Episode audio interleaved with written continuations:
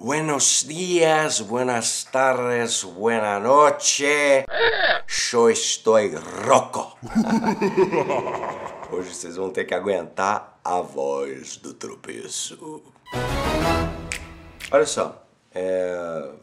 hum, aproveitando a situação que tô com essa voz, é uma merda, parecendo uma, uma taquara rachada, vamos falar hoje sobre o capítulo 28 de Pensamento e Vida sobre enfermidade. Vem comigo! Vem, amiga!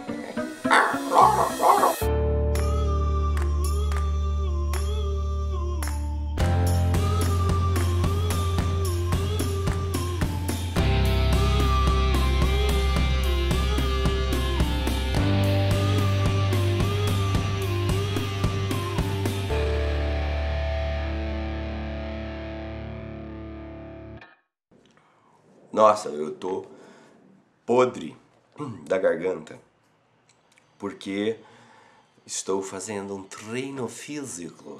E esse treino físico, sabe que gordo sua quando faz treino físico, que é o meu caso, sua em bica, sai com a camiseta molhada. Daí que, obviamente, a gente tem que cuidar das demandas domésticas. E a minha mulher falou: tá precisando de uma tampa de privada. Fomos atrás da tampa da privada. Entro na, na loja de de material de construção, ar-condicionado gélido ártico, né, polar, e eu molhadão de suor. Aí no dia seguinte, acordei com essa voz de Priscila, rainha do deserto, não é verdade? Mas vamos à enfermidade, que isso aqui é uma coisa que dá para dar uma reflexão muito boa. Dá uma olhada só. Hum. Ninguém poderá dizer, diz o Emmanuel aqui no capítulo 28, que toda enfermidade, a rigor, seja vinculada aos processos de elaboração da vida mental, mas todos podemos garantir que os processos de elaboração da vida mental guardam positiva influenciação sobre todas as doenças. Ou seja, já começa, é, emana nesse piquenique do saber ele já começa estendendo a toalha xadrez, que é para delimitar o território. A bagaça vai funcionar assim, né? Esse estilão dele. Eu sou apaixonado por isso. Então veja só, ninguém poderá dizer, não está falando, não dá para falar que toda vez que você fica doente, a rigor seja consequência da tua vida mental, da elaboração da tua vida mental, ou seja, consequência dos seus pensamentos, né? Seja psicossomático, ou seja, nasça na psique e passe para o soma, psique do grego significa mente, soma no grego significa corpo, né? a parte física. Então, psicossomático é o que nasce na mente e se manifesta fisicamente no corpo. Então, o que ele está dizendo? Que ninguém pode dizer que toda enfermidade, rigor, seja vinculada aos processos de elaboração da vida mental. Por exemplo, eu estou com esta voz toda cagada, essa garganta toda lascada. Mas por quê? Porque andei falando bobagem, porque estou pensando, estou deprimido, alguma coisa que é kármico. Não, pô, porque eu saí do cato do exercício, molhado, suado, né? Entro num ar-condicionado gélido, dá um choque térmico, uai, baixou a resistência, inflamou a garganta. Então, não dá para atribuir tudo à vida mental, não dá para atribuir tudo ao espírito. Sabe aquela pessoa que tudo é espiritual para ela? Ela tropeça é espiritual. Ela espirra é espiritual, ela solta um pum é espiritual, né? Ela solta um pum, ficou muito breve, né? Ela peida e é espiritual. Então, pô, tudo é espiritual? Não. Tem que ter sobriedade, tem que ter equilíbrio para não virar um maluco. Senão, já já você vai abrir a tua conta bancária tá lá negativo, você vai achar que espiritual. Não é espiritual, né? É profissional. Você não está conseguindo trabalhar. Você não, né? É gerencial, você não está conseguindo gastar menos do que você ganha. Então, assim, essa questão da gente sempre atribuir resultados ou coisas, né, ou as causas à espiritualidade, é um pouco de terceirização de responsabilidade. Então a gente não consegue administrar ou exercer a gerência sobre as nossas vidas, a gente arruma um culpado, um bode expiatório, né? Um corno que vai, que vai ser o culpado. E aí, ai, porque, ai, tô sob influência, ai, não sei o quê. Não, mano, para de frescura, né? Não estou dizendo, mas veja, não estou dizendo que não haja. Eu só estou dizendo que é necessário tempero, equilíbrio. Sabe aquela conversa que a gente tem sempre aqui? Equilíbrio, certo? Então ele já começa. Nem todo nem toda enfermidade está vinculada ao processo de elaboração da vida mental. Mas podemos garantir, aí ele já muda de figura, que os processos de elaboração da vida mental guardam significativa influenciação sobre todas as doenças. Ou seja, nem toda doença é causada por aquilo que você traz na mente, mas aquilo que você traz na mente influencia todas as doenças. Ou seja, influencia, pode afetar. A mente pode afetar a matéria. Né? Então, independente se surgiu, se essa doença, por exemplo, surge da tua mente, do teu espírito ou não, independente se ela surgiu ou não, a tua mente, teu espírito exerce influência sobre essa doença.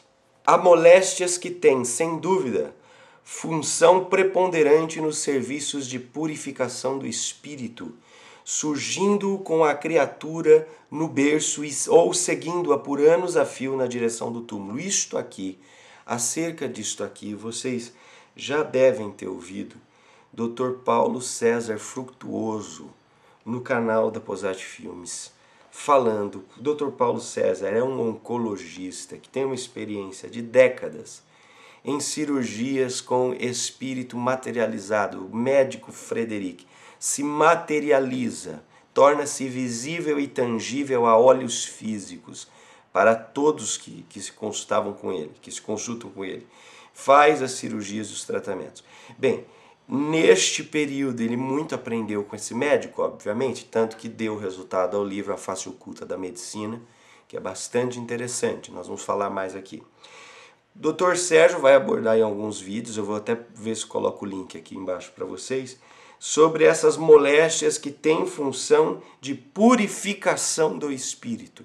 Ou seja, todo mal, isso Uh, o, o Lísias, em nosso lar, vai explicar para André Luiz. Quando André Luiz chega lá, todo cagado do umbral, todo mal, o Lísias vai explicar para ele que tudo, tudo o que se faz numa encarnação, numa vida, fica registrado no espírito. Ou seja, existe um campo, o que o Rupert vai chamar de campo de ressonância mórfica, que armazena todas as informações de tudo que você faz. Não é um anjinho que pega uma cadernetinha. Ah, tá fazendo isso. Ah, tá fazendo. Ah, pisou na merda. Porra, pelo amor de Deus, tira isso da cabeça. O que você faz? Emite aqui, ó, uma vibração. Seja bom, seja mal. Seja bom, seja mal. Essa vibração interfere nesse campo né? e interfere sobretudo no teu perispírito. É ali que vai ficar esse, esse registro, essa coisa toda, tá? Esse campo de, de ressonância atrás.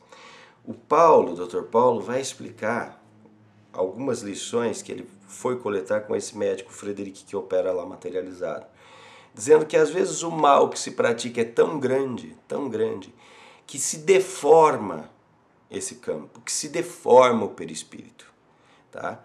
E essa deformação não, não desaparece depois que o cara morre, não é assim, ah, morreu, virou anjo, né? Morreu, virou santo, já viu? Cara é um vagabundo, bêbado, pinguço, maltratou a mulher a vida inteira, aí morre, a mulher chora, porque ele era um santo, aquela coisa, né? Não tem essa coisa não, velho. Quando morrer, continua. Por isso que o suicídio é uma ilusão. Ah, eu vou acabar com essa minha dor. Pá! Não vai acabar, não vai acabar, essa que é a verdade, tá? Então veja, o mal ou o bem que você faz afetam a forma disso aí. Então, o que, que o Emmanuel está dizendo? Que muitas vezes as moléstias que vêm do berço, ou seja, o cara já nasce doente, né? O bebê já nasce doente, já nasce com uma mazela, com uma moléstia lamentável, sofrida, né? Isso é uma coisa que coloque em xeque né, o, o, qualquer pensamento que não. Que não uh, uh, qualquer pensamento, obviamente, que pressuponha a existência de um Deus, de um Criador, né, é, mas que não entenda a reencarnação, porque é muito difícil é, você, você entender um Deus que seja bom, que seja amor, que faz um menino nascer perfeito e o outro nascer todo cheio de mazela, todo cheio de, de defeito. A menos que esse que nasce cheio de mazelas, cheio de dificuldade, esteja experimentando uma internação, é um espírito experimentando uma internação para receber o amor puro, intenso, uh, uh, amor incondicional do pai e da mãe, que vão lhe ajudar na administração dessas moléstias a recuperar a forma, ou seja, a eliminar aquela deformação no corpo espiritual que o cara tinha antes, percebe? Então, aí você, aí nesse panorama mais amplo, você começa a vislumbrar a justiça, a bondade de Deus. Porque senão, quer dizer, ah, o cara fez muito mal, então é pro inferno. Pá, porra, aí quer dizer, também não, né, não é um cara tão bacana assim. Então é uma, é uma maneira interessante da gente, da gente perceber a justiça. Né? É, nós, no nosso grupo aqui em casa, no nosso pequeno círculo de casa, nós estamos sempre, assim, as nossas orações, a nossa vibração é sempre assim, para que aumente a nossa percepção da justiça de Deus. Aumente a nossa percepção, a nossa compreensão acerca da providência, da bondade, que a gente se sinta realmente como uma folha solta ao vento, carregada pelo vento. Né? É, então, é, para que, que não haja reclamação, para que a gente não entre na vibe da reclamação, da injustiça, da, da dor, do sofrimento, né? O ser humano adora um sofrimento, adora sofrer, né? Então, interessante isso aqui, né? E, e, e ah, e olha, saibam de uma coisa, o Dr. Paulo César Frutuoso aceitou o nosso convite e virá para o Fórum de Ciência e Espiritualidade deste ano de 2018, né? Então, fiquem espertos aí, que vai ser impagável, impagável. O trabalho dele realmente é uma contribuição muito, muito interessante para todos nós estamos buscando esses conhecimentos. As inibições congeniais, as mutilações imprevistas e as enfermidades dificilmente curáveis catalogam-se indiscutivelmente na tabela das provações necessárias como certos medicamentos imprescindíveis figuram na ficha de socorro ao doente. Então veja, inibições congeniais, ou seja, problemas genéticos, mutilações imprevistas. Puto, o cara nasce sem um braço, sem uma perna, né? sem um olho, sei lá. As enfermidades dificilmente curáveis catalogam-se indiscutivelmente na tabela das provações necessárias como certos medicamentos imprescindíveis figuram na, ficha de socorro do doente. Ou seja, veja a nossa limitação, né? E veja como isso abre uma cortina. Porque, gente, se você não considerar a reencarnação, tá? Se você não considerar a reencarnação, Deus é um incompetente, é um sádico, né? É um sem graça. É um sem graça, é um, um xaropão. Porque, porra, por que, que eu vou ter nascido então com todo o meu corpo bonitinho, funcionando, perfeito, articulado, e um primo meu, um amigo, alguma coisa, nasce com um problema irreversível, com uma, com uma limitação, com uma dificuldade irreversível, né?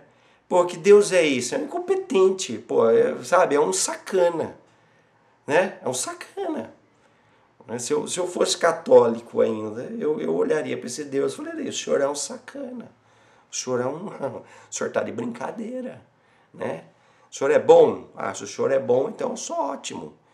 Porque eu não faria isso aí, não faria essa sacanagem. Parece uma piada de mau gosto.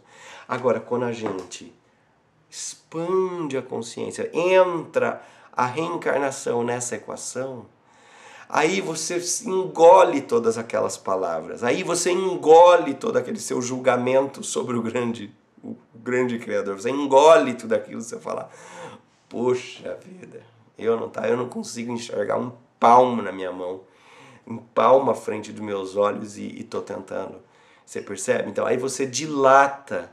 Então você começa a ver a enfermidade de um outro jeito.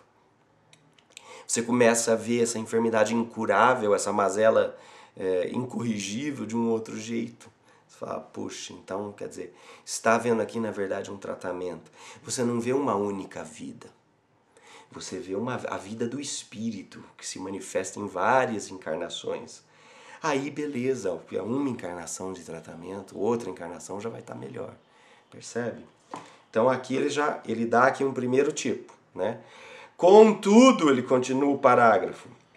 Os sintomas patológicos na experiência comum, na maioria esmagadora, decorrem dos reflexos infelizes da mente sobre o veículo de nossas manifestações. Eu adoro esse termo, veículo de nossas manifestações. É o corpo. O corpo é o veículo da manifestação do espírito. É pelo corpo que o espírito se manifesta no tempo e espaço. É pelo corpo que o espírito se manifesta historicamente. Entende? Você é um espírito que está utilizando este veículo corporal, este veículo corpo, para se manifestar historicamente. Puta que pariu. Então, veja lá, vamos, desculpa, me perdi aqui. Então, a maioria, né, ó, contudo, sintomas patológicos da experiência comum, na maioria esmagadora, em maioria esmagadora, decorrem dos reflexos infelizes da mente sobre o espírito de nossas sobre o veículo de nossas manifestações operando desajustes nos implementos que o compõem. Ou seja, ele está falando aqui, eu não canso de olhar, desta psicografia publicada pela primeira vez em 1958. Ele está falando aqui que a maioria das doenças, a maioria, vai ter uma origem psicossomática. Né? Hoje a medicina arrisca aí 90, 95% das doenças como sendo de origem psicossomática, ou seja, começa na mente. Começa na mente e aí desajusta, olha que interessante, operando desajuste nos implementos que o compõem. Ou seja, cabeça bagunçada bagunça o corpo. Cabeça bagunçada bagunça a tua saúde. É isso. Se a tua cabeça está em paz, o teu corpo vai estar em paz. Mas qual é o tamanho da paz que está dentro de você? Aí é que está. Quanto quanto das nossas aflições, das nossas limitações e dos nossos medos, dos nossos receios, das nossas culpas, das nossas esquisitices, quanto está encoberto para baixo do tapete. Porque nós temos uma dificuldade de lidar com as nossas perturbações mentais. Nós temos uma dificuldade de lidar com os nossos com as nossas bagunças mentais. Então o que é que nós fazemos? Nós varremos para baixo do tapete, achando que estamos colocando numa gavetinha hermeticamente fechada dentro das nossas mentes. E é aí que nós nos enganamos redondamente. É aí que nós nos enganamos redondamente, porque não há nada. Veja, lembra aquilo que Jesus falava? Não há nada que esteja escondido que não virá a ser revelado.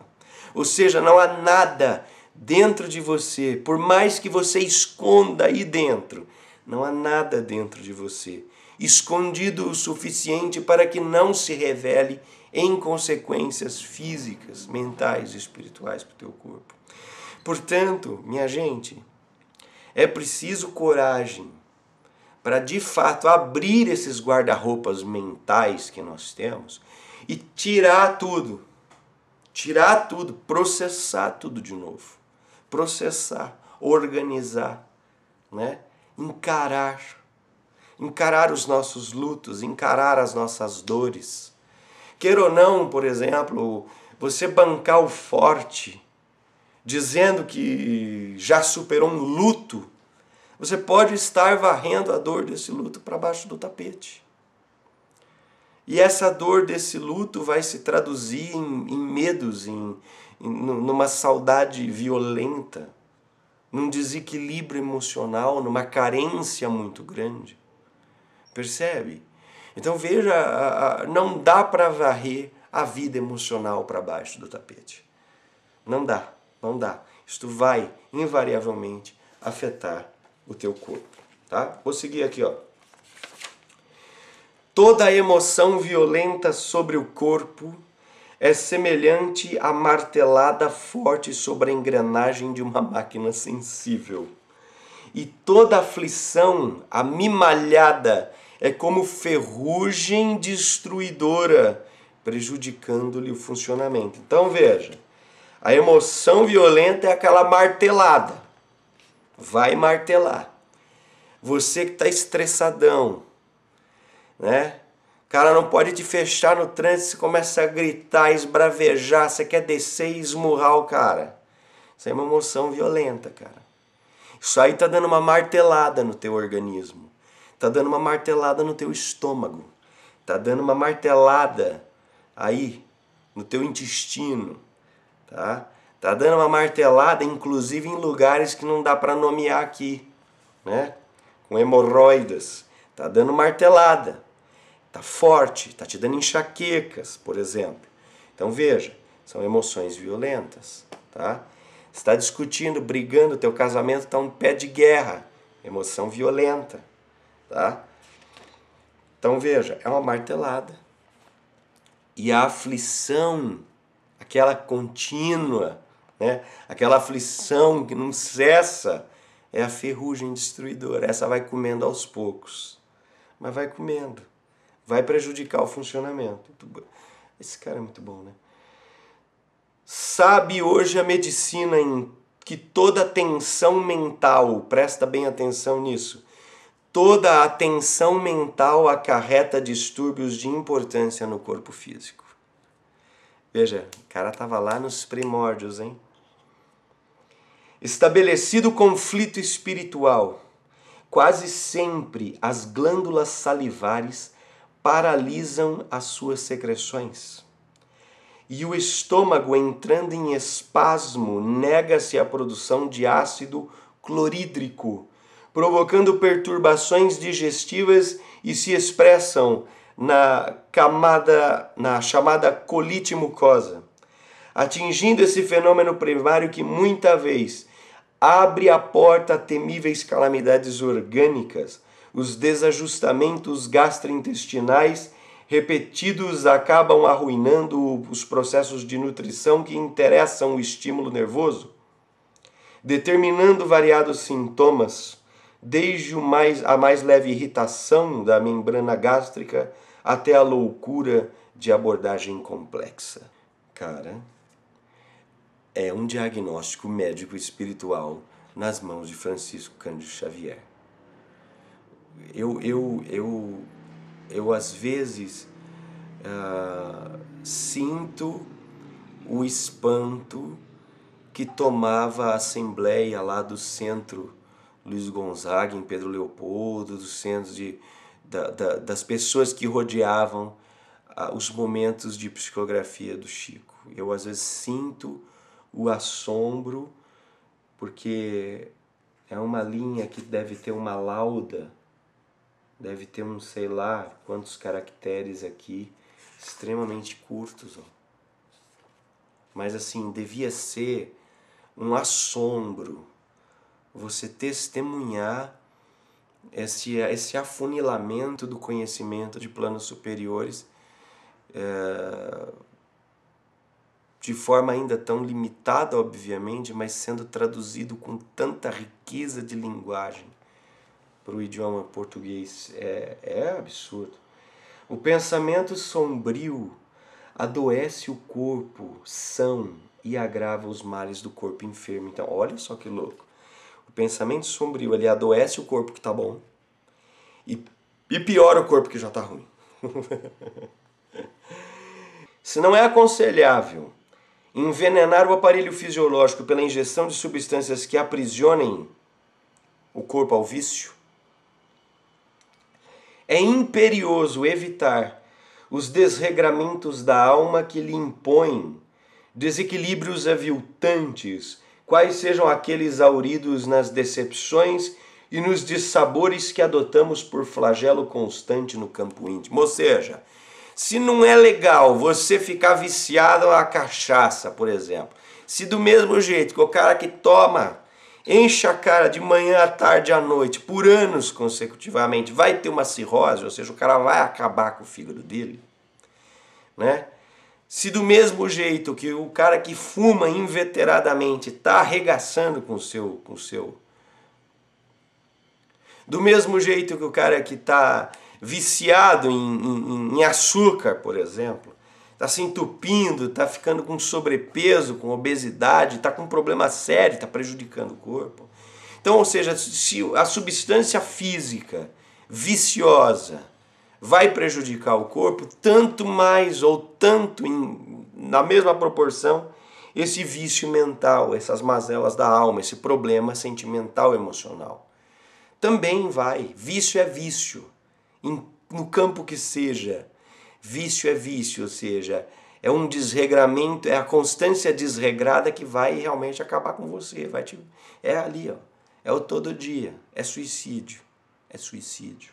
Cultivar melindres e desgostos, irritação e mágoa é o mesmo que semear espinheiros magnéticos e adubá-los no solo emotivo de nossa existência é intoxicar por conta própria a tessitura da vestimenta corpórea, estragando os centros da vida profunda e arrasando, consequentemente, sangue e nervos, glândulas e vísceras do corpo que a divina providência nos concede entre os homens com vistas ao desenvolvimento das nossas faculdades para a vida eterna.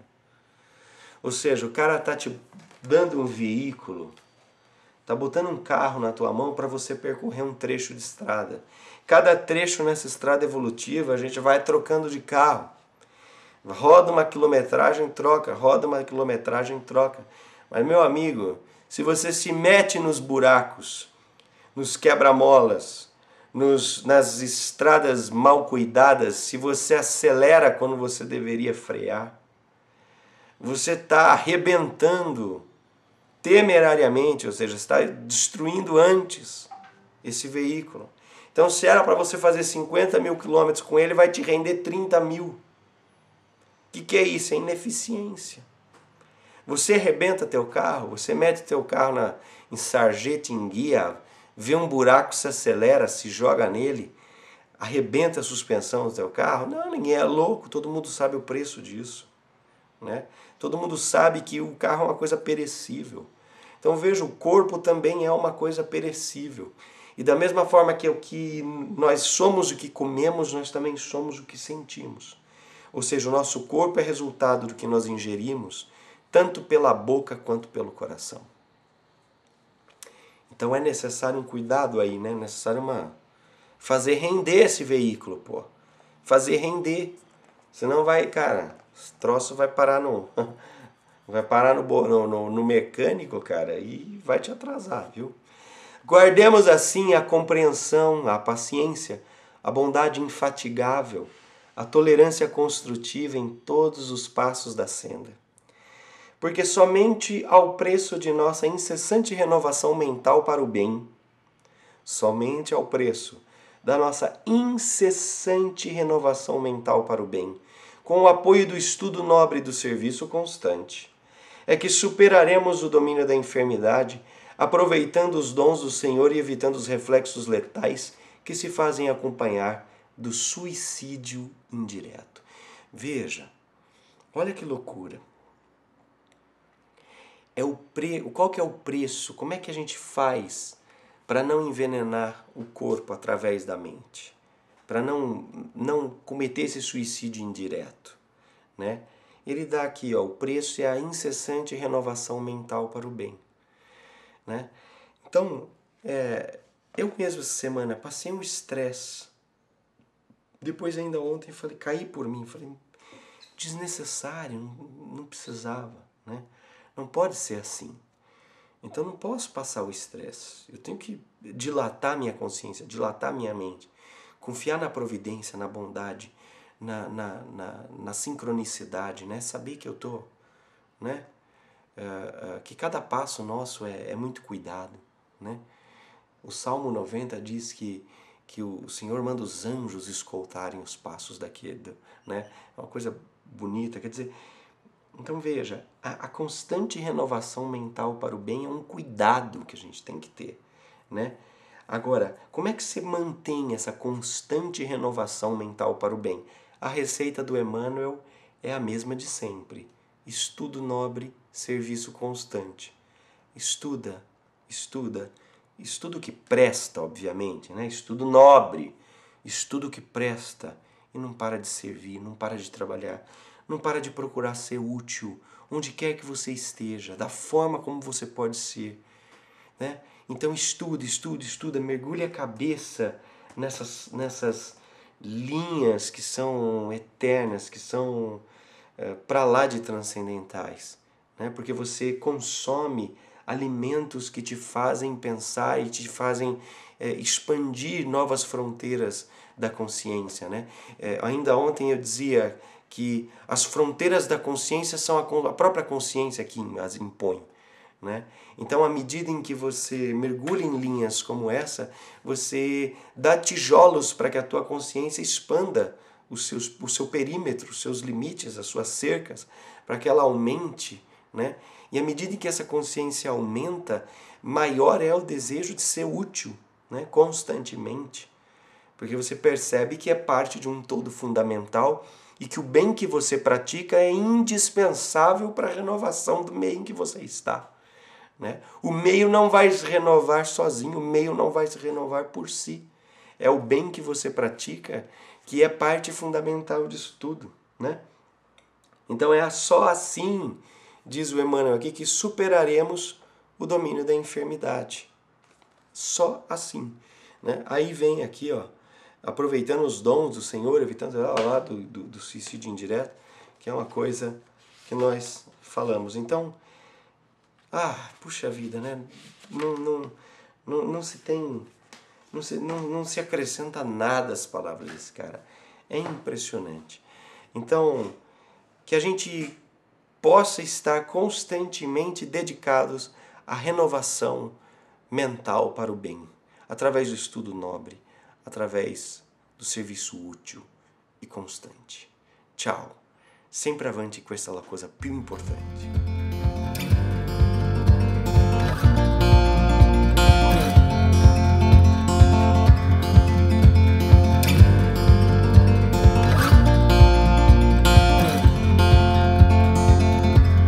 Love that we'll never need to hide